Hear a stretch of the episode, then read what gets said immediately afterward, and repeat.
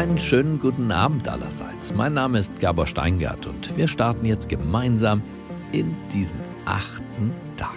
Für Denkanstöße sorgen heute Abend zwei Frauen. Sie gehören zum Führungsteam der Generationenstiftung. Ein Verbund, der sich zur Aufgabe gemacht hat, unsere, naja, inzwischen ja sehr bequeme Lebensweise in Frage zu stellen. Und in Frage zu stellen mit dem Ziel, diese zu verändern. Ich bin Franziska Heinisch, ich bin 20 Jahre alt, spreche also praktisch als Vertreterin einer jungen Generation, arbeite in der Generationenstiftung an der Umsetzung des Prinzips radikaler Generationengerechtigkeit, weil ich das für die Lösung unserer gegenwärtigen Probleme und auch für die Lösung für das Überleben kommender Generationen halte. Hallo, mein Name ist Claudia Langer, ich bin 55 und damit bin ich die Ältere in diesem Bunde. Ich bin Unternehmerin, seitdem ich denken kann. Ich habe drei Kinder und diese drei Kinder sind mein Motor, mich sehr stark mit Zukunftsthemen zu beschäftigen und darüber nachzudenken, wie wir das Überleben unserer Kinder überhaupt noch absichern können. Die Generationenstiftung versteht sich als Interessenvertretung der jüngeren Generation. Ihr Schlagwort ist die Generation Gerechtigkeit. Umgesetzt sehen Sie diese nur in Verbindung mit tiefgreifenden Systemveränderungen. Sie wollen die Wirtschaft im Sinne des Klimaschutzes regulieren und Politiker zum stärkeren Eingreifen zwingen. Sie sagen, die Politik muss den Menschen vor seiner Selbstzerstörung bewahren. Sie merken schon, es wird radikal heute Abend. Franziska Heinisch und Claudia Langer gehören nicht zu denen, die zurück zum Normalitätszustand wollen. Ihre Welt nach Corona sieht deutlich anders aus. Hallo, schön, dass Sie uns zuhören. Wir sind heute angetreten, um mit Ihnen über ein ganz kuscheliges Thema zu sprechen, Generationengerechtigkeit. Vielleicht wird es im Laufe des Gesprächs dann nicht mehr ganz so kuschelig, denn Generationengerechtigkeit ist eigentlich ein ganz schön radikales Konzept. Wir sind etwa 200.000 Unterzeichner eines Generationenmanifests. Wir haben einen Kreis von fantastischen Wissenschaftlern, der uns berät. Das geht von Professor Joachim Schellenhuber vom Potsdam Institut für Klimaforschung über Maya Göpel, über Harald Lesch. Also eine breite, breite inhaltliche Austausch mit sehr, sehr klugen Köpfen. Natürlich, nicht alle teilen unsere Überzeugungen, aber dass es so nicht weitergehen kann. Und das ist ganz interessant. Das sagen hinter verschlossener Tür praktisch alle. Was dann folgt, ist die Vertrauens- und Überzeugungsarbeit, dass wir auch tatsächlich mutig genug sind, dann die notwendigen Veränderungen umzusetzen und da Konsequenz zu zeigen und da auch ehrlich zu sein, was Generationengerechtigkeit bedeutet und auf welchen Wandel wir uns da einstellen müssen. Und das ist letztendlich dann die Ehrlichkeit, die wir auch von der Politik und von wirtschaftlichen Entscheidungsträgerinnen einfordern. Wir glauben gleichzeitig, dass ein daraus entstehender Zusammenschluss von Jung und Alt, ein Zusammenschluss, ein Bündnis der Generationen, dass das der Motor sein könnte, der gesellschaftlichen Wandel tatsächlich antreibt und initiiert und dann eben auch dafür sorgt, dass er durchhaltbar ist. In meiner Arbeit ist mir aufgefallen, dass alle Menschen, die ich kenne und die uns begegnen, beim Wort Generationengerechtigkeit heftig nicken. Niemand hat etwas gegen Generationengerechtigkeit. Alle finden es toll. Und alle sind sehr einsichtig. Genau bis zu dem Moment, wo man darüber spricht, was Generationengerechtigkeit bedeuten würde, dass sich nämlich unser Leben signifikant ändern müsste, wenn Generationengerechtigkeit in irgendeiner Weise stattfinden soll. Generationengerechtigkeit heißt, dass wir nicht mehr auf Kosten kommender Generationen leben können, denn wir haben so viel mehr verbraucht, als wir hätten verbrauchen dürfen. Der Klimawandel, soziale Spaltung, wir sitzen gerade auf einem Pulverfass. Alleine beim Thema Klimawandel kann man das einfach sehr gut runterdeklinieren und für jeden klar ersichtlich machen. Wir müssten unser Leben ändern, um die Zukunftsbedingungen für unsere Kinder nicht eskalieren zu lassen. Tatsächlich ist es im Moment so, dass in den nächsten zehn Jahren alles entschieden wird, was uns dann wie ein Kippmoment auf die Füße fällt. Unsere Kinder und unsere Nachfahren in Deutschland, aber noch viel schlimmer in den Ländern des globalen Südens, werden, wenn wir nicht radikal umsteuern, eine schon jetzt in diesem Jahrhundert ziemlich problematische Zukunft haben.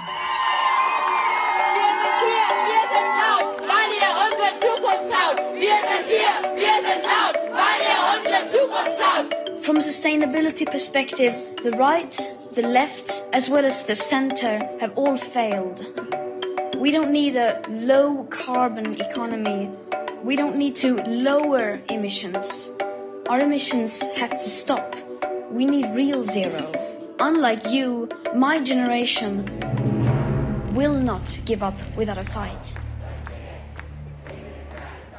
Ich als, man würde wahrscheinlich am ehesten sagen, Aktivistin der jungen Generation werde ganz häufig darauf angesprochen, ob Greta Thunberg eine Inspiration war, ob das auch mein Moment der Politisierung war. Und ich glaube, da gibt es natürlich eine starke Identifikation. Da geht es ja letztendlich um die Frage, was eigentlich die Lebensbedingungen kommender Generationen sind und ob ähm, es eine Gesellschaft schafft, die notwendigen politischen, wirtschaftlichen und auch dann demokratischen Veränderungen durchzustehen und anzugehen.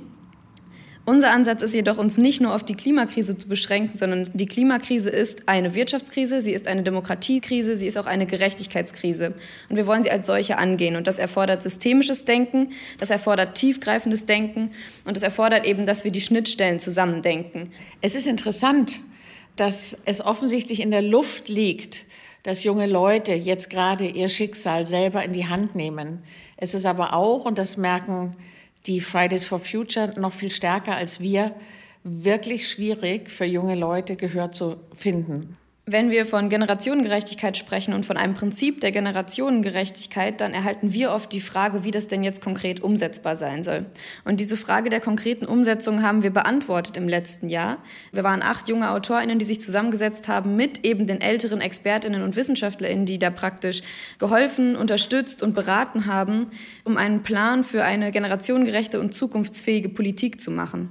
Weil wir der Auffassung waren, die Entscheidungen, die gerade getroffen werden, die laufen erstens zu Lasten der jungen und kommenden Generation und die zeugen zweitens nicht davon, dass die Politik einen ernsthaften Plan für die Zukunft hat.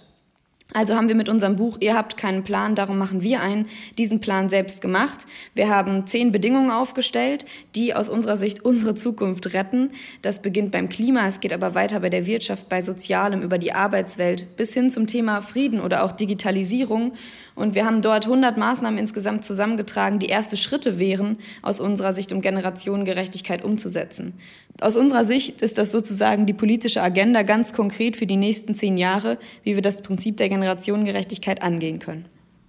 Wir sitzen im Moment hier und sind etwas schockiert über die Tatsache, dass, während wir alle auf das Coronavirus gesehen haben, im Prinzip Entscheidungen getroffen wurden, die von historischer Tragweite sind.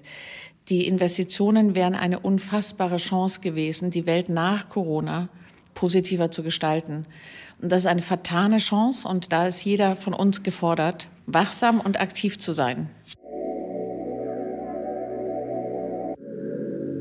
Ich weiß nicht, ob man das hier sagen kann, aber es ist die Bazooka, mit der wir das Notwendige jetzt tun. Der wirtschaftliche Einschnitt ist der gravierendste, den wir in der Geschichte der Bundesrepublik Deutschland erlebt haben. Wir wollen mit Wumms aus der Krise kommen. Und wir werden viel Kraft brauchen, um den Weg auch weiter gut zu gehen. Und äh, was wir dann noch an Kleinwaffen brauchen, das gucken wir später. Später, später, später, später. Gucken wir später, später, später. Die Bundesregierung verkauft ja das Konjunkturprogramm und die riesigen Pakete, die gerade noch in diesen Wochen kurz vor der Sommerpause verabschiedet werden, so als Investition in die Zukunft. Es ist im Prinzip wie eine bunte Tüte am Kiosk. Es ist von allem so ein bisschen was dabei und kein Problem wird wirklich tiefgreifend und ernsthaft angegangen. In dieser Krise verschärft sich die soziale Spaltung. Diese Krise geht wieder zu Lasten geringer und mittlerer Einkommen. Und vor allen Dingen bleiben langfristige, ganzheitliche Perspektiven komplett aus. Es gibt keine Zielvorgaben. Das Paket ist letztendlich ein Konjunkturpaket. Das heißt, es dient dazu, die Wirtschaft anzukurbeln. Aber geht die sozialen und ökologischen Probleme unserer Zeit allenfalls an der Oberfläche an. Und das kritisieren wir an diesem Paket. Und das ist das, wo die Zukunft kommender Generationen wieder aufs Spiel gesetzt wird, aber wo die Politik gerade versucht, das als großen Wurf der Generationengerechtigkeit zu tarnen. The Commission is today proposing a new recovery instrument worth 750 billion euro. This is Europe's moment. Es gibt schon einen Unterschied zwischen dem Green Deal der EU und dem deutschen Konfettiwerfen. Es ist rein opportunitätsgetrieben. Es ist rein den Lobbys nachgegeben. Wir hätten Unternehmen wie VW und BMW transformieren müssen. Wir hätten Bonuszahlungen und anderes auch rückwirkend verändern können und härtere Daumenschrauben anziehen können. Und das ist, glaube ich, auch eine Gefahr für die Demokratie. Denn wir haben jetzt alle sehr viel Geld bezahlt, ohne eine Gegenleistung zu bekommen. Erstaunlich ist ja, dass gerade die deutsche Wirtschaft, die eigentlich möglichst wenig Staat haben möchte und möglichst viel alleine machen möchte, gerade das gesamte Grundkonzept des Kapitalismus auf den Kopf stellt. Die wollen immer alleine sein und den Staat nicht sehen, wenn sie Gewinne einfahren und schreien nach Rettungsschirmen, wenn sie Verluste machen. Ja, ich glaube, dass wir dringend ein Konjunkturprogramm brauchen. Das Automobil bietet sich an, es hängen viele Arbeitsplätze dran. Also ich glaube, es hilft, wenn wir jetzt ein kraftvolles Programm starten. So funktioniert Wirtschaften nicht. Das Wirtschaften, das wir meinen und das dann auch gesund wäre, heißt ganz schwäbisch, spare in den guten Zeiten, damit du in den schlechten Zeiten was hast. Wir haben heute einen Turbokapitalismus, den wir jetzt stützen, also ein falsches System, das wir jetzt stützen finanziell. Das schreit nach Mutti, wenn sie Geld brauchen und rennt davon, wenn die Kasse voll ist. Das kann so nicht funktionieren.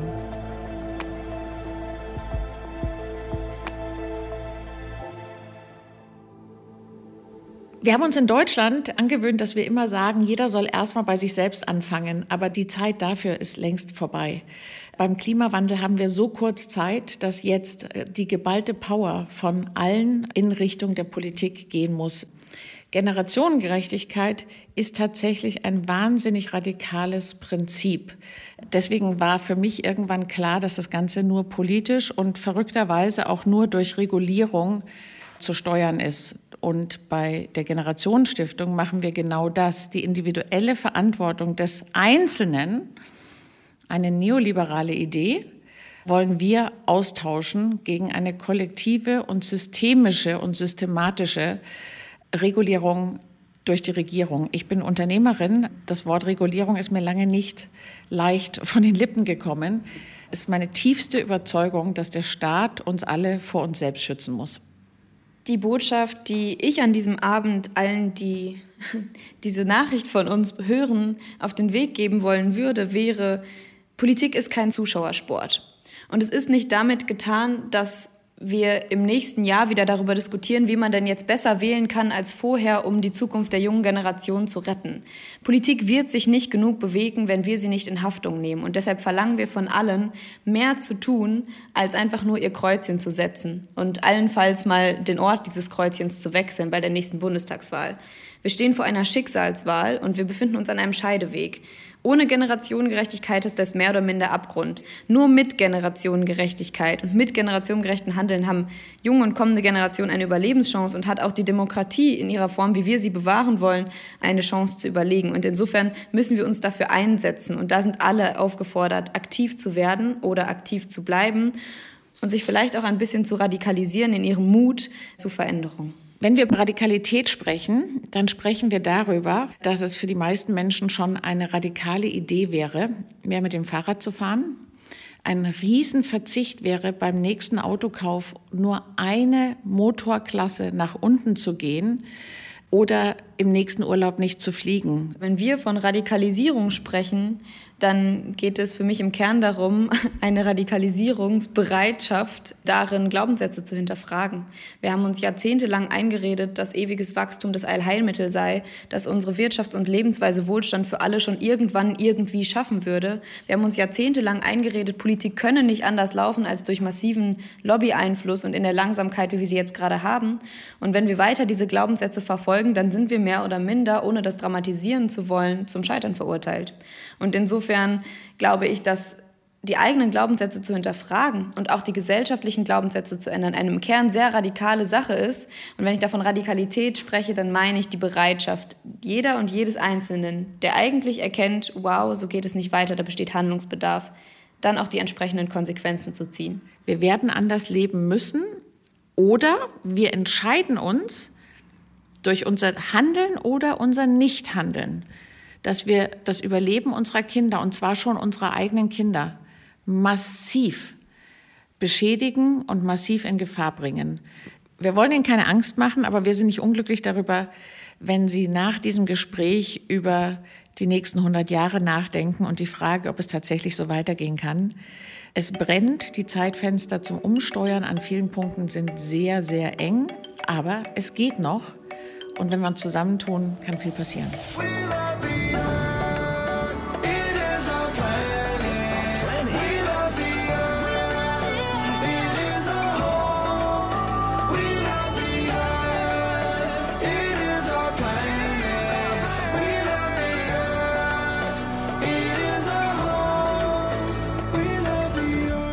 Vielen Dank, Franziska Heinisch und Claudia Lange. Vielen Dank für diese Inspiration, über die wir für den Rest dieser Nacht nochmal nachzudenken haben. Ich würde mich freuen, wenn Sie auch nächste Woche wieder beim achten Tag dabei sind, immer freitags um 21 Uhr. Bleiben Sie mir gewogen, es grüßt Sie auf das Herzlichste, Ihr Gabor Steingart.